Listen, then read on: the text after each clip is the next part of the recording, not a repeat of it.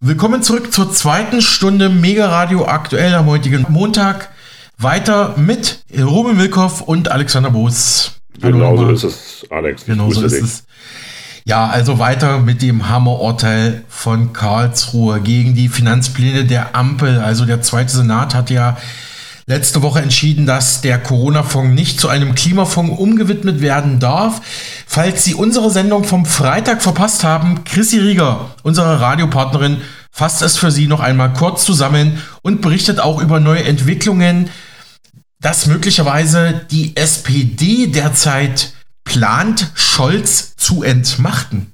Eine Eilmeldung, ein Hammerurteil. Das Verfassungsgericht kippt die Klimapläne der Ampel. Am Mittwoch hat das Bundesverfassungsgericht darüber entschieden, ob die Gelder, die eigentlich für die Pandemie gedacht wären, aber das plötzlich ja dann irgendwie vorbei war, für den Klimaschutz sie nutzen dürften. Und die Antwort lautet Nein, also sage mal, muss man sagen, sind, ist Ihnen denn der Klimaschutz nicht wichtig? Und ich meine, Deutschland hat ja Gelder zum Verprassen überall hin. Also von daher könnte man das doch dafür nutzen oder irgendwelche Entwicklungshilfen oder irgendetwas fürs Ausland oder vielleicht für Waffen oder sonstiges. Naja, schauen wir uns das mal genauer an.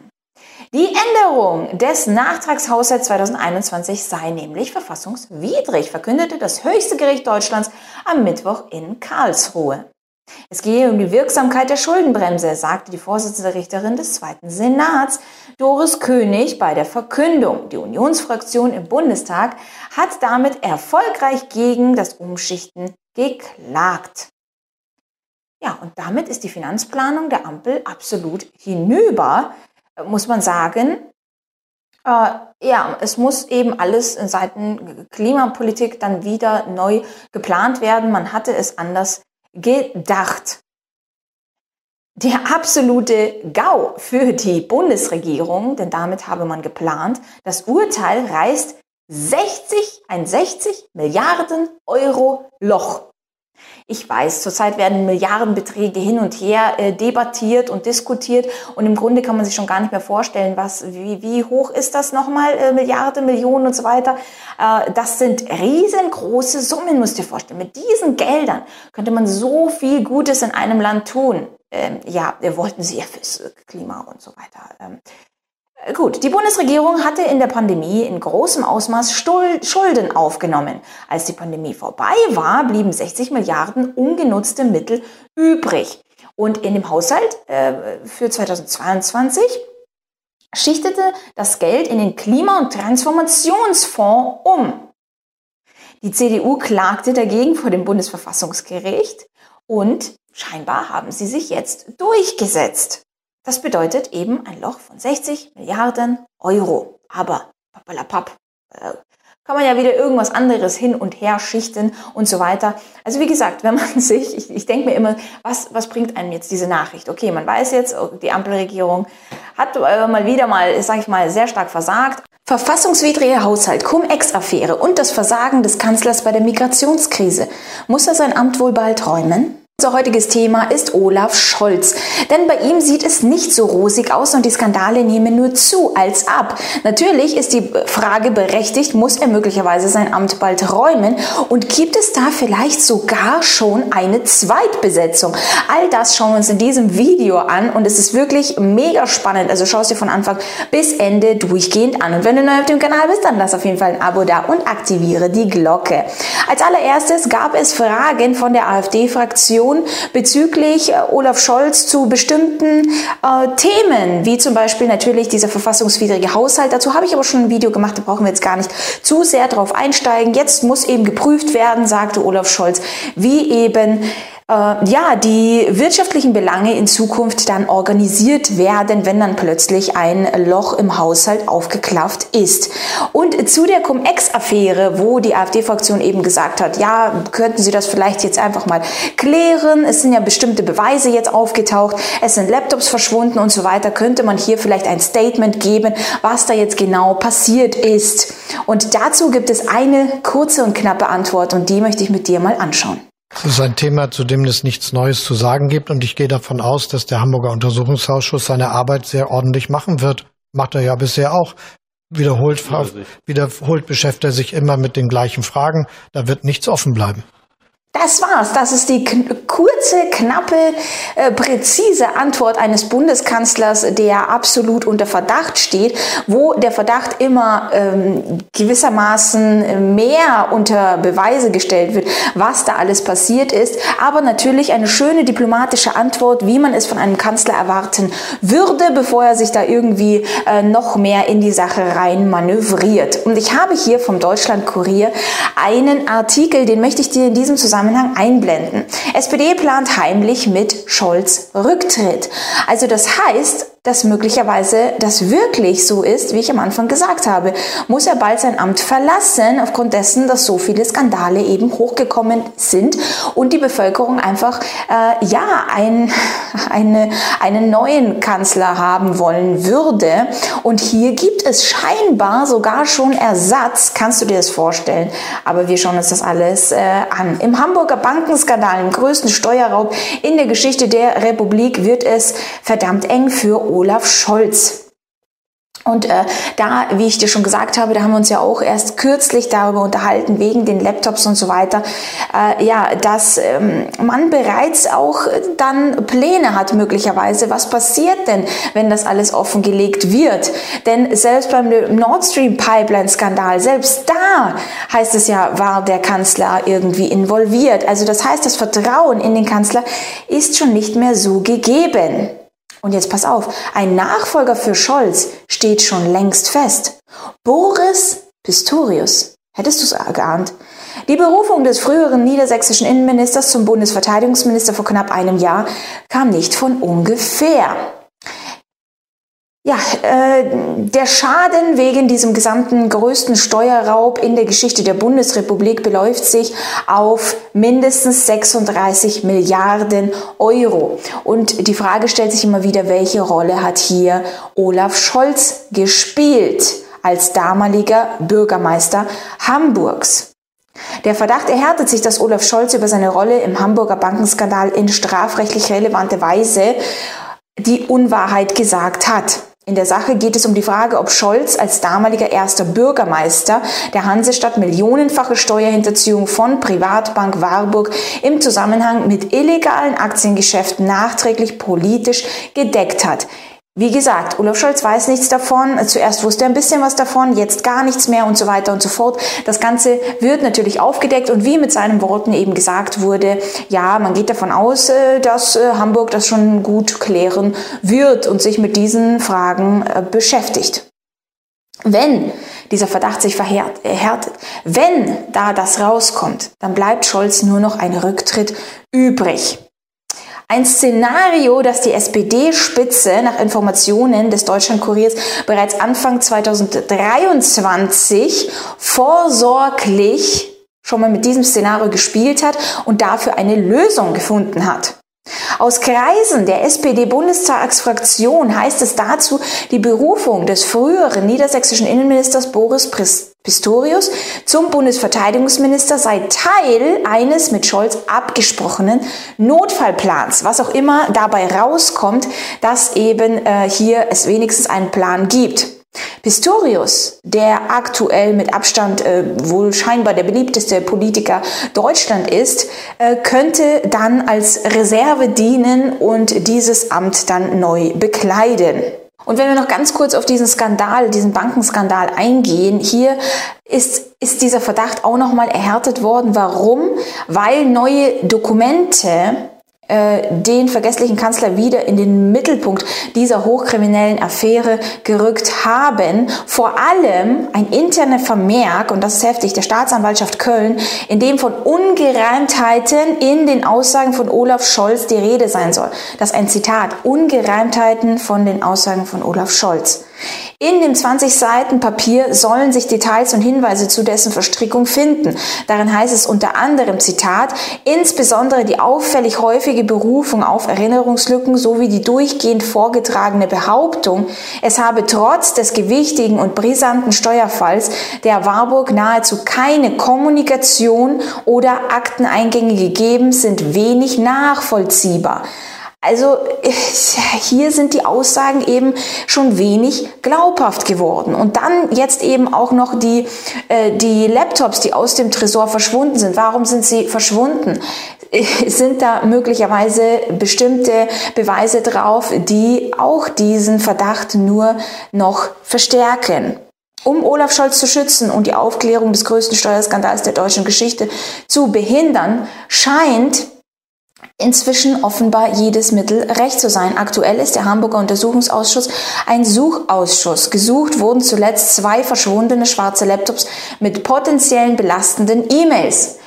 Und wenn man nichts zu verbergen hat, dann würde man auch nichts verbergen. Aber was ist hier los, ist die Frage. Und deswegen ist jetzt einfach äh, dieser Zustand, dass man eben denkt, okay, möglicherweise wird der Bundeskanzler zurücktreten. Möglicherweise wird das Amt neu besetzt. Ob die Besetzung mit Herrn Pistorius wirklich so viel besser ist, ich sage dazu nein.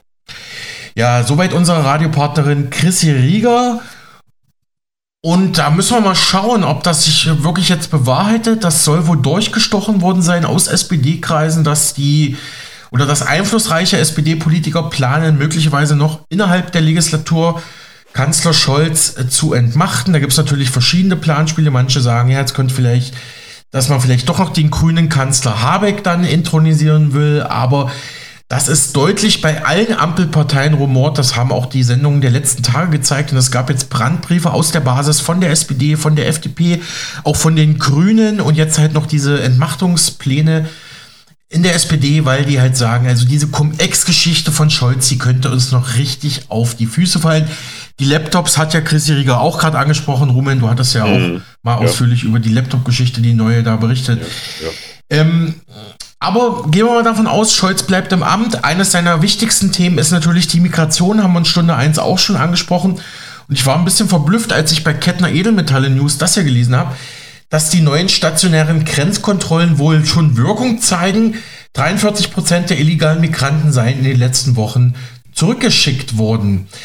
Zudem wurden so 266 Schleuser, 329 Drogenschmuggler festgenommen und 670 Haftbefehle an der deutschen Grenze vollstreckt.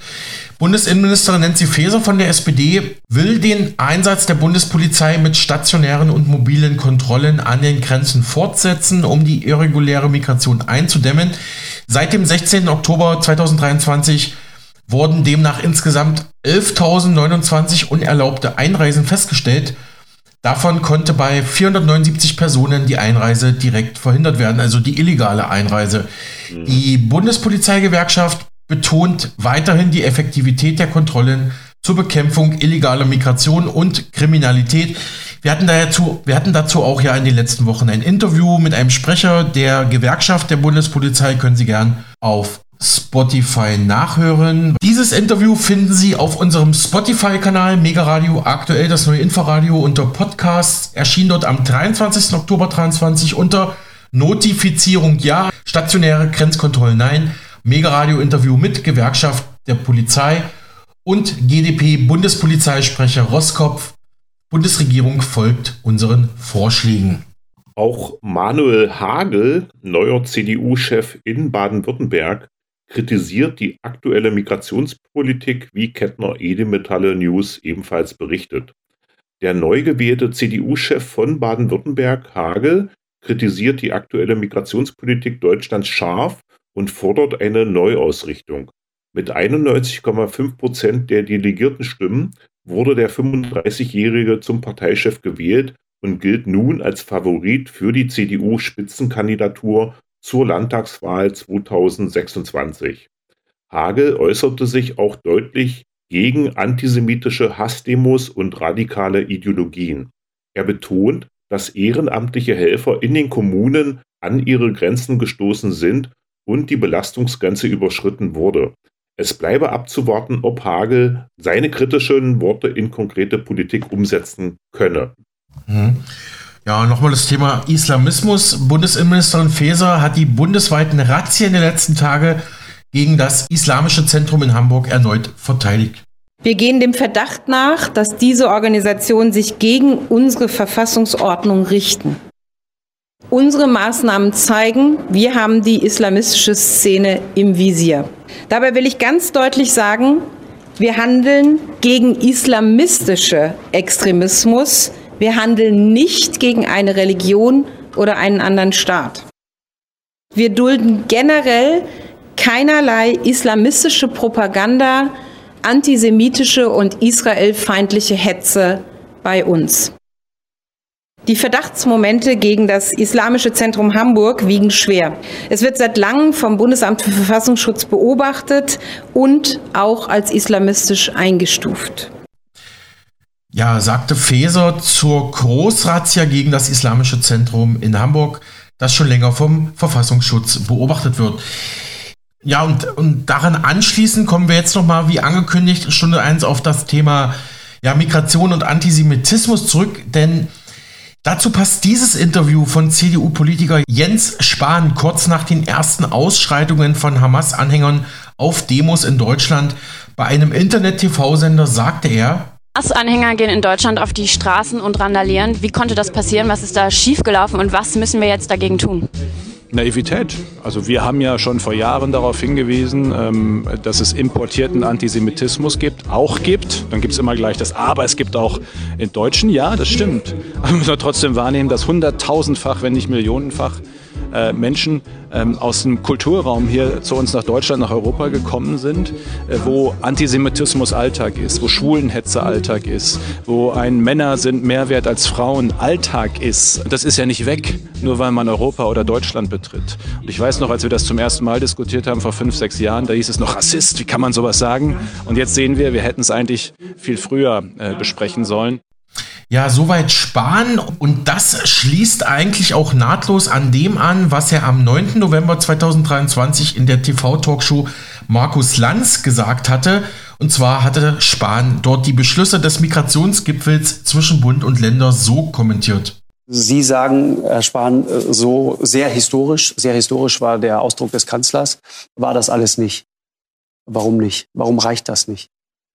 Weil es sich, also es ist alles nicht falsch, äh, vieles ist, geht in die richtige Richtung, ähm, aber es setzt nicht an, dem Kern, an der Kernfrage an, äh, die irreguläre Migration äh, zu. Also ich sage, illegale Migration muss eigentlich auf Null, sie ist illegal. Erstmal zu begrenzen oder zu beenden. Äh, es sind Themen drin wie äh, Abschieben besser, Recht durchsetzen zu können, möglich zu machen. Es sind Themen drin beim Thema Integration, in Arbeit bringen. Alles richtig. Es sind äh, äh, Themen äh, drin, die sich mit den Finanzfragen beschäftigen, wie man die Kommunen äh, unterstützen kann. Ist alles richtig, aber die Kernfrage, wie kriegen wir es tatsächlich hin?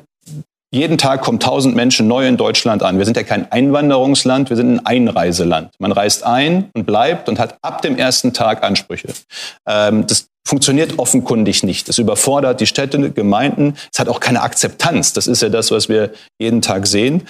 Ähm, und das ist keine Einwanderung, einfach nur, es findet statt. Ähm, und dies muss begrenzt werden. Diese Zahlen müssen deutlich runter. Und ich bin, ich lasse mich gerne eines Besseren belehren, einfach durch die Realität. Wir werden es ja sehen, wenn das hoffentlich jetzt alles gesetzt wird. Aber ich bin ziemlich überzeugt davon, dass das, was da vereinbart wurde, einfach nicht reicht. Genau. Und die, die große Frage, und das ist ehrlich gesagt die einzige Frage, die ich habe, wie machen Sie es dann? Es fängt an.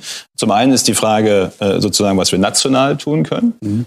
Sind übrigens ganz konkrete Themen, die man auch sofort tun könnte, die vorgeschlagen wurden, auch von unserem Ministerpräsidenten, den Familiennachzug zu beenden für subsidiär Schutzberechtigte. Da kommen auch jeden, äh, jedes Jahr äh, zigtausende über den Weg. Äh, auf, freiwillige Aufnahmeprogramme zu beenden, würde auch sofort einen Unterschied machen. Ähm, dann ist das große Thema natürlich die EU-Außengrenze. Äh, und ich bin sehr sicher, wir werden dahin kommen.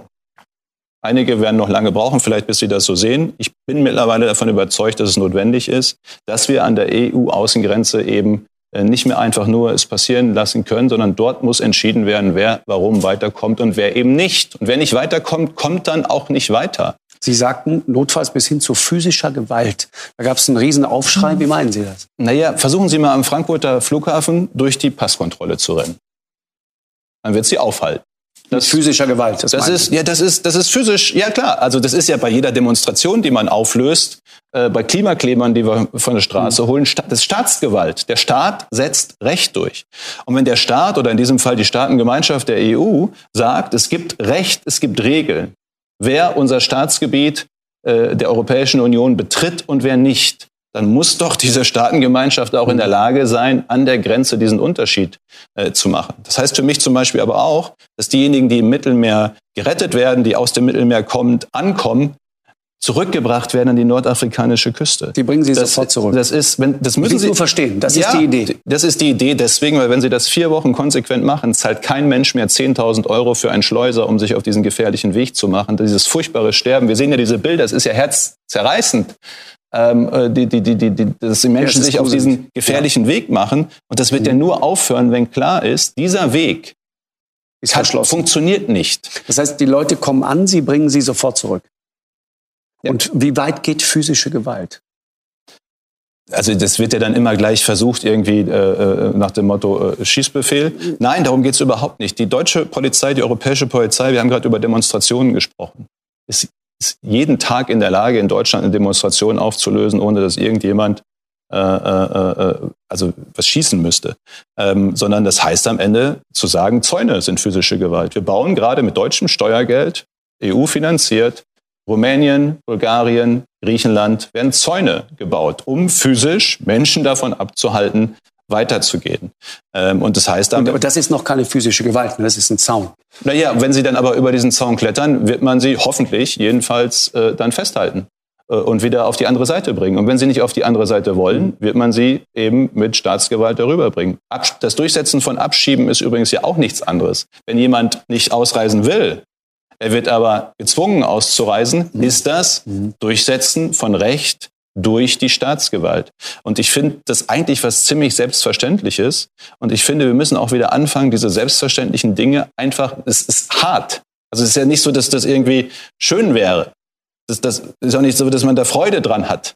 Aber trotzdem ist es für mich eine Selbstverständlichkeit, dass Staat Recht durchsetzt und das eben gegebenenfalls auch mit Zwang durchsetzt. Das ist das, was Staatsgewalt und Monopol des Staates ausmacht. Und Sie sagen, Sie gehen davon aus, dass irgendwann, in wie vielen Jahren auch immer, werden die EU-Außengrenzen dicht sein. Es hat, so wie es jetzt passiert, und seit Jahren passiert, passiert nicht erst jetzt, seit vielen Jahren passiert, überfordert es die Gesellschaften. Also wir, wir müssen ja mal anerkennen, vor allem die Deutschen, aber auch die Europäer insgesamt, aber gerade auch die deutsche Gesellschaft hat ja wahnsinnig viel geleistet in den letzten Jahren. Also inklusive der Ukrainer, dreieinhalb Millionen Menschen neu in zehn Jahren aufzunehmen äh, und das überhaupt alles äh, zu schaffen, so wie wir es geschafft haben, ist immens und ging nur, können die Deutschen auch stolz drauf sein. Ähm, aber gleichzeitig sehen wir einfach, wir sind an Grenzen dessen, was ganz praktisch geht. Kita, Schule, Wohnungsmarkt, wir haben nicht mal die Wohnung. Aber es hat auch keine Akzeptanz. Also das muss man übrigens auch bei mir nicht. Ich will das auch so nicht. Es hat in einer großen Mehrheit der Bevölkerung so keine Akzeptanz. Und jetzt kann Politik trotzdem so tun, als gäbe es diese Situation nicht und einfach weitermachen, als wäre es nichts. Äh, dann äh, ist meine große Sorge, und das war das Zitat, was Sie vorhin hatten, wenn die demokratische Mitte diese Frage der irregulären Migration nicht beendet, wird die irreguläre Migration die demokratische Mitte beenden. Heißt, es werden Radikale, wie wir es in einigen europäischen Ländern schon sehen, äh, möglicherweise dann an die Macht kommen. Und dann werden möglicherweise die diese Grenzen noch ganz anders schließen, als wir uns das nur äh, vorstellen wollen. Ich will das nicht, aber es geht, so dramatisch muss man es fast sagen, äh, um, die, um die Existenzfrage äh, der repräsentativen, der Demokratie in Europa, ob wir es schaffen, irreguläre Migration unter Kontrolle zu bekommen oder nicht. Da bin ich mittlerweile fest von überzeugt. Ja, nochmal CDU-Politiker Jens Spahn abschließend zur Migrationskrise. Rummen, wo du gerade die Wahl vom neuen CDU-Chef in Baden-Württemberg angesprochen hast, auch die kriselnde Linkspartei hat sich jetzt getroffen. Linken Fraktionschef Dietmar Bartsch hat beim linken Bundesparteitag im bayerischen Augsburg, also direkt in einem, direkt im Herzen eines unserer Sendegebiete, am vergangenen Samstag die bevorstehende Auflösung seiner Bundestagsfraktion, also die linke Bundestagsfraktion, als gewaltige Niederlage bezeichnet. Grund ist natürlich der traumatische Abgang mehrerer Anhänger unter Sarah Wagenknecht. Ich will auch klar sagen, die Verantwortung dafür tragen zuallererst die zehn Abgeordneten, die die Partei verlassen haben. Oder besser gesagt, die neun Abgeordneten, die in der zehnten ausschließlich eine politische Heilsbringerin sehen. Wir kämpfen weiter, liebe Genossinnen und Genossen. Wer am, Bund im Boden am Boden liegt, der hat im Kern zwei Optionen. Liegen bleiben und rumjammern oder eben kämpfen, sich aufrappeln, sich verändern. Und wir wollen Letzteres. Ich bin entschlossen, dass wir uns gemeinsam aufrappeln, liebe Genossinnen und Genossen. Die Botschaft dieses Parteitages muss ganz klar sein.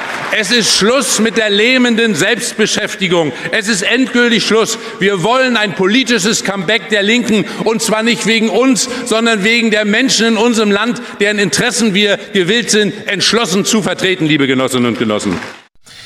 Ja, soweit linken Parteichef Dietmar Bartsch auf dem Bundesparteitag der Linkspartei in Augsburg am vergangenen Samstag.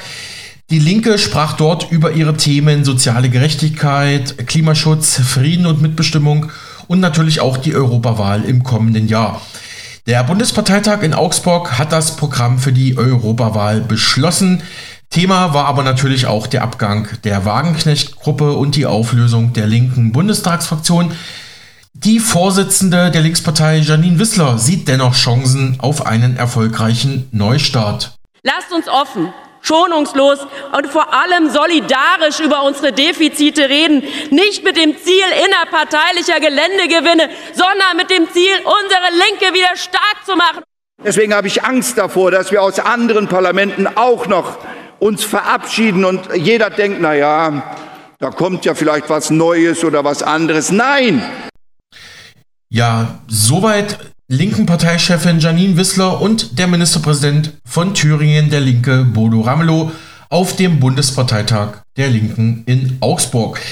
Und auch die frühere linken Politikerin Sarah Wagenknecht hat sich jetzt nochmal zu ihrer neuen Partei geäußert. Sie hat ja da einen Verein gegründet zur Vorbereitung der Gründung ihrer neuen Partei. Die soll ja offiziell am 1. Januar 2024 dann ins Leben gerufen werden. Und nach eigenen Angaben sagt Wagenknecht, habe sie inzwischen fast eine Million Euro an Spenden einsammeln können.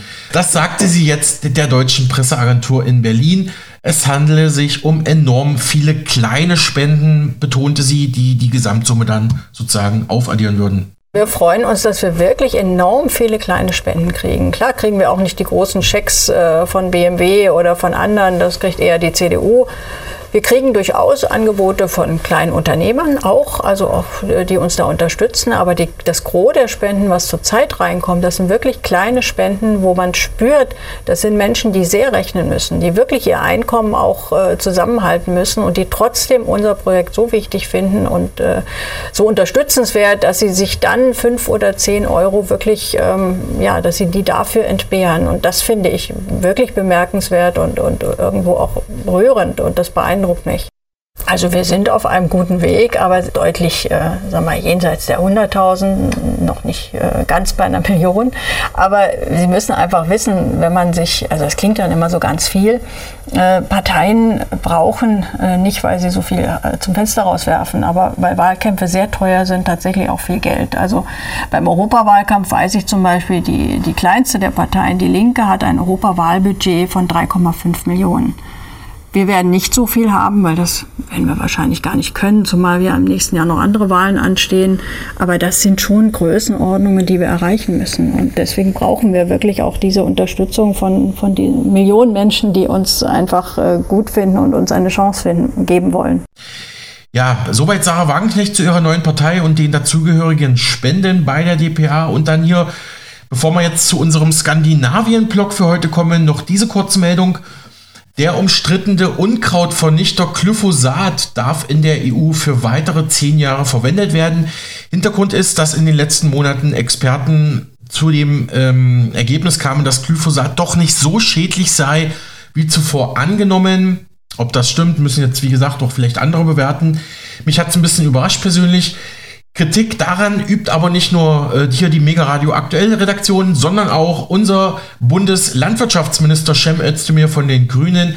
Er bedauert die Entscheidung der EU-Kommission und setzt nun auf mögliche nationale Schritte, dass man zumindest Glyphosat in Deutschland verbietet. Ich bedauere das sehr. Wenn man der Meinung ist, man muss es wieder zulassen, hätte man es auch sehr restriktiv machen können für einen kürzeren Zeitraum.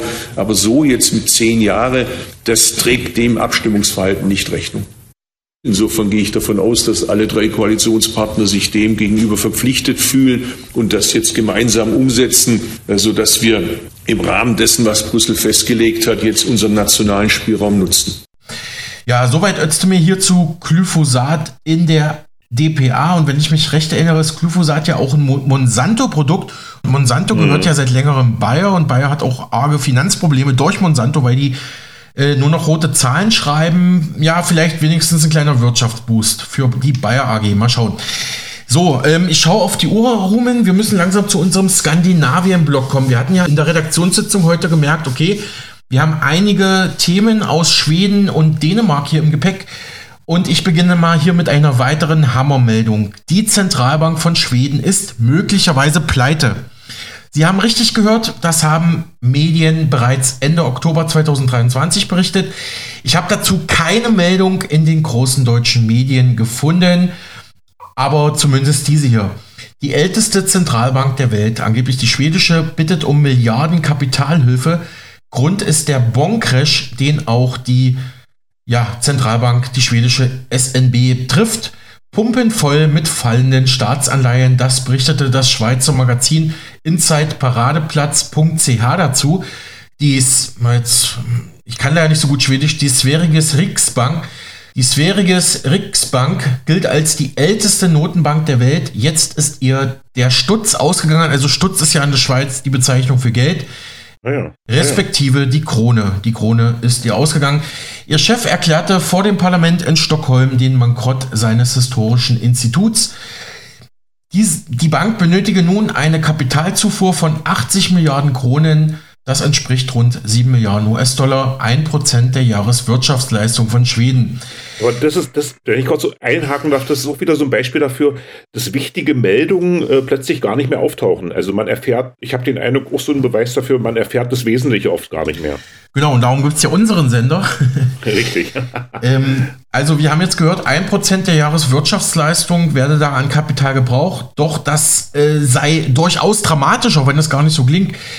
Eine Notenbank ist faktisch Konkurs und zwar die schwedische, ausgelöst durch die rasanten Zinserhöhungen, verloren die Staatsanleihen, die die Bank hält, die übrigen Staatspapiere und alle weiteren sogenannten Fixed-Income-Papiere dramatisch an Wert.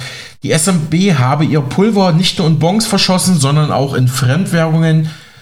Ähm, da auch der Euro sinkt und der Dollar sich auch nur langsam erholt, äh, ja, habe sich da die schwedische Nationalbank verzockt. Äh, das Eigenkapital der SMB könnte in den nächsten Monaten gefährlich dünn werden. Was dann?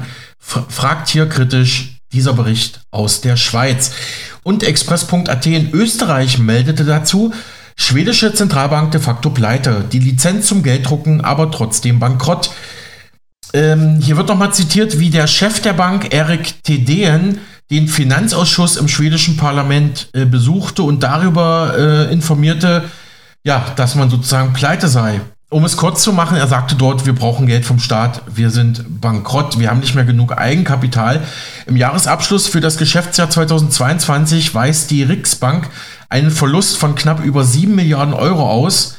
Er führte hier nochmal die Gründe an, die ich auch schon gerade genommen habe. Und um das Vertrauen in das Inflationsziel aufrechtzuerhalten, um die Kreditversorgung weiter zu sichern und zu einer guten wirtschaftlichen Entwicklung beizutragen, müssen wir das ausgleichen, was wir hier quasi durch unseren Anleihekauf im Zeitraum 2015 bis 2021 sozusagen verbockt haben. So, ich habe das mal kurz ein bisschen umgangssprachlich übersetzt. Ich habe ja noch ein bisschen kurz recherchiert, obwohl die schwedische Zentralbank offiziell nicht zum System der europäischen EZB gehört, äh, schreibt die Süddeutsche Zeitung dennoch düster. Kommt jetzt die Rechnung für die lockere Geldpolitik im Kampf gegen die Inflation drohen den Zentralbanken in Europa plötzlich Verluste. In Schweden muss schon der Steuerzahler ran. Da ähm, zielt man ab auf das, was ich gerade gesagt habe. Auch die Bundesbank wird auf Jahre nichts an den Bundeshaushalt ausschütten. Rumen, ich weiß, du hast noch zwei wichtige Meldungen aus Skandinavien mit, aber mhm. vorher nochmal der Expertenblick auf die Börsen und die aktuelle Wirtschaftslage in den USA und Europa sowie die Verschuldung der Bürger. Und das machen unsere Ökonomie-Experten, unsere Radiopartner bei HKCM in Stuttgart. Heute wollen wir sie uns mal ganz genau anschauen, die unschönen makroökonomischen Daten, dafür aber die schöneren Börsendaten. Denn das ist ja das, was ich seit, seit circa zwei Jahren sage.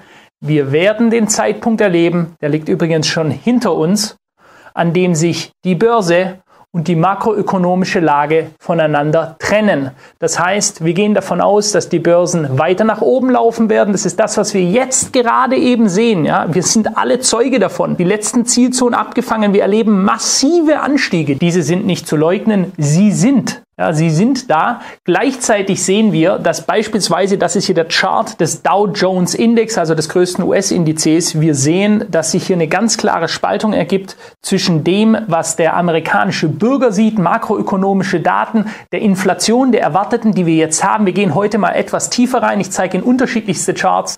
Los geht's.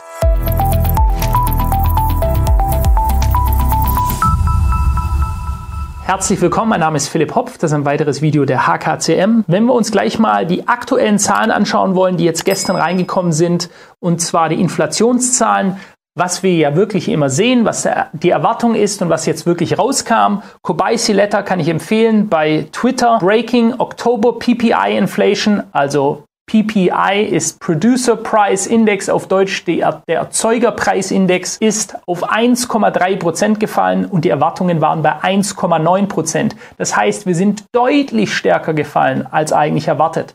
Grundsätzlich für die Börse ein positives Zeichen. Dann haben wir Core PPI Inflation. Diese ist auf 2,4 gefallen, below expectation of 2.7 Prozent also auch sehr positiv. This is the first drop in PPA inf inflation in, in four months, also der erste Abfall in vier Monaten.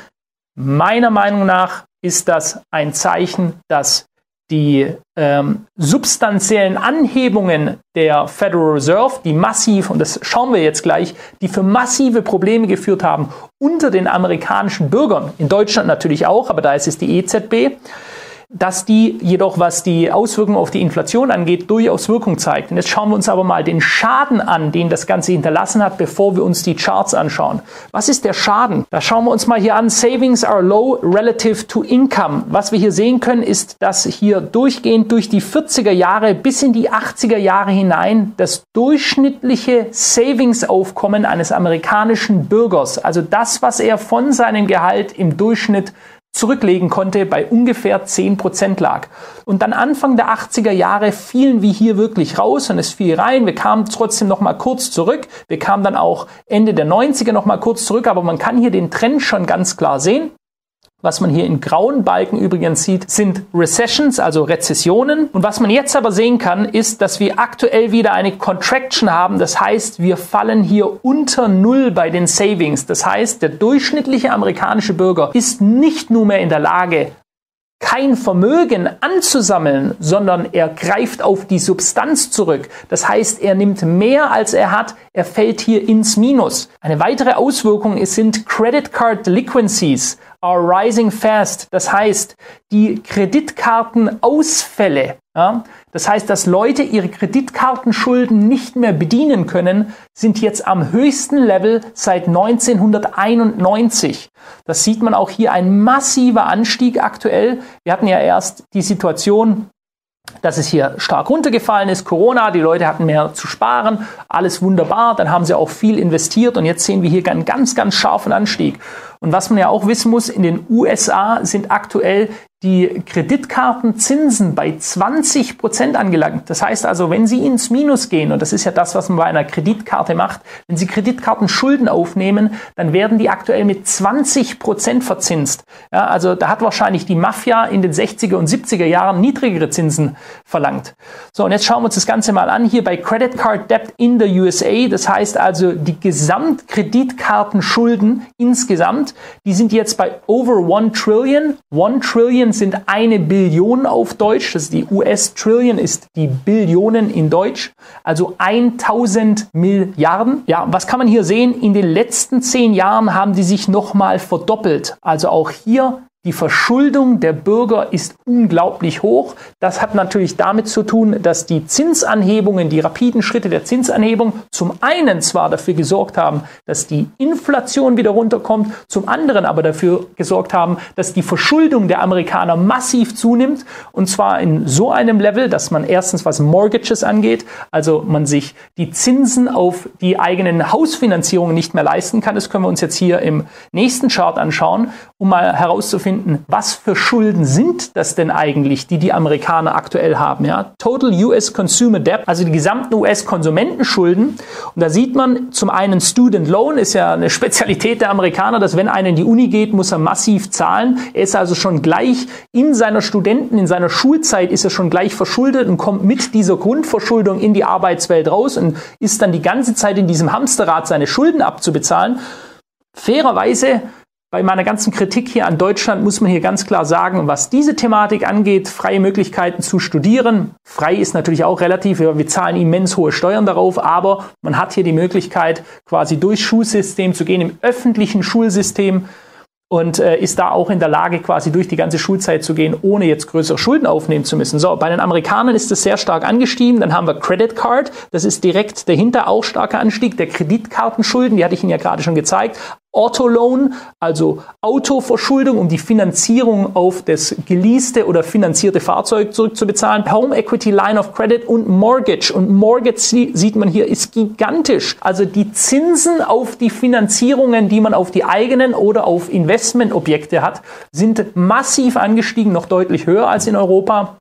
Und das drückt jetzt ganz massiv auf das Portemonnaie, auf die schon ohnehin geringe Sparsumme der Amerikaner, die, wie wir ja hier schon zu Anfang gezeigt haben, hier weiter jetzt unter Null fällt. Ja. Und das sind definitiv keine guten Zustände. Das heißt aber auch ganz klar, wer nichts hat, fällt aus dem Hamsterrad unten raus und kämpft eigentlich nur noch irgendwie aktuell könnte man sagen, um sein finanzielles Überleben. Und die anderen Leute, welche Liquidität haben, die können an der Börse nach wie vor viel Geld verdienen. Denn wenn wir uns jetzt hier was Positives anschauen, ich hatte es im, äh, in äh, diesem Video mit jetzt über 170.000 Abonnenten schon gezeigt, da bin ich ja auf den Indikator von Martin Zweig eingegangen, der sogenannte Zweig Breath Trust Indikator ZBT, der seit 1945 insgesamt nur 17 Signale ausgebaut hat, also in 78 Jahren 17 Signale. Signale. Nach jedem einzelnen Signal, ich möchte nur noch mal ganz kurz darauf eingehen. Ja, hier haben wir Rare Bullish Signal Just Triggered. Ja. Since World War II, Zweig Breath Trust Indikator, 17 Signale auf 6 und 12 Monatsbasis hat es im S&P 500. Das ist der Referenzindex, zu welchem diese Signale ausgebaut werden.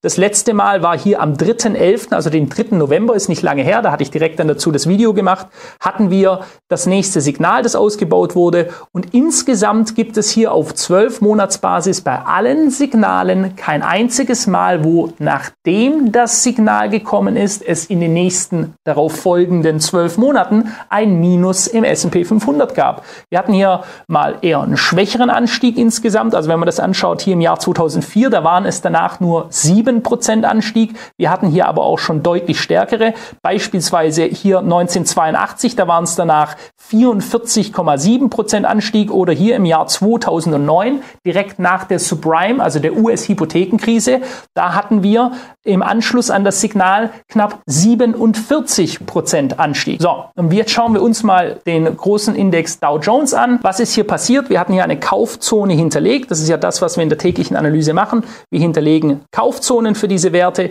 in denen man dann Positionen hinterlegen kann. Auch das möchte ich hier langfristig natürlich noch zeigen. Oder vielleicht mal grundsätzlich, was könnte noch für ein Worst-Case-Szenario passieren? Das ist das hier, dass wir eine Alt-B ausbauen und dann hier nochmal ein neues Tief ausbauen, ein neues Tief, also hier drunter fallen. Das ist unser Worst-Case-Szenario. Und trotzdem, um hier ganz klar mich zu positionieren, erwarten wir nicht, dass die Oktober Tiefs, die wir hier im Dow Jones ausgebaut haben, im Nasdaq ausgebaut haben, im S&P 500 ausgebaut haben, dass die unterschritten werden. Ja? Davon gehen wir nicht aus. Wir gehen in jedem Fall davon aus, dass selbst wenn wir hier noch mal etwas tiefer kommen, dass diese Tiefstände bisher halten und wir also ins nächste Jahr klar weiter bullische Szenarien ausbauen.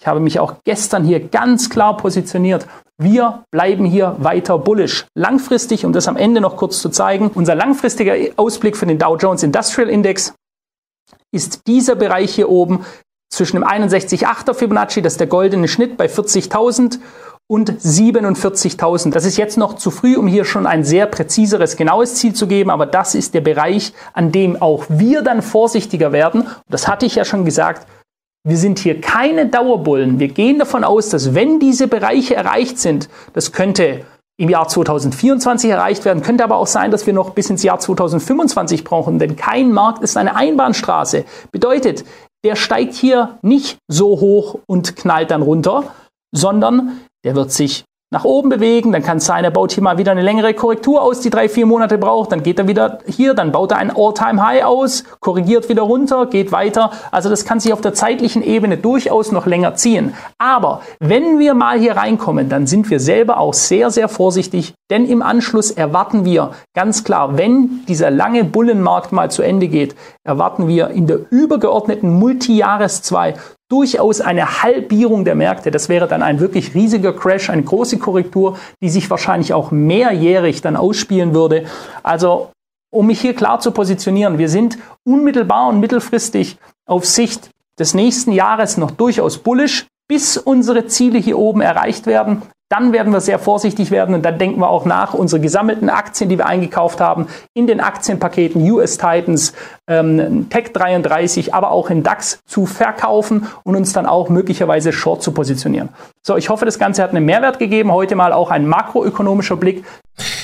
Ja, vielen Dank für diesen Bericht an unseren Radiopartner und Ökonom Philipp Hopf von HKCM. Aber schnell zurück nach Skandinavien. Die schwedische Zentralbank ist pleite und du hast auch noch einige interessante Sachen dort beobachtet. Jo, und Schweden droht jetzt möglicherweise ein sogenanntes Denunziationsgesetz. So war es äh, der Welt vom 8. November zu entnehmen. Das Denunziationsgesetz, das Schweden in Aufruhr versetzt. Es geht darum, dass im Kampf gegen illegale Migration die schwedische Regierung zu europaweit einmaligen Maßnahmen greifen könnte. Ärzte oder Lehrer sollen Menschen melden, die sich illegal im Land aufhalten.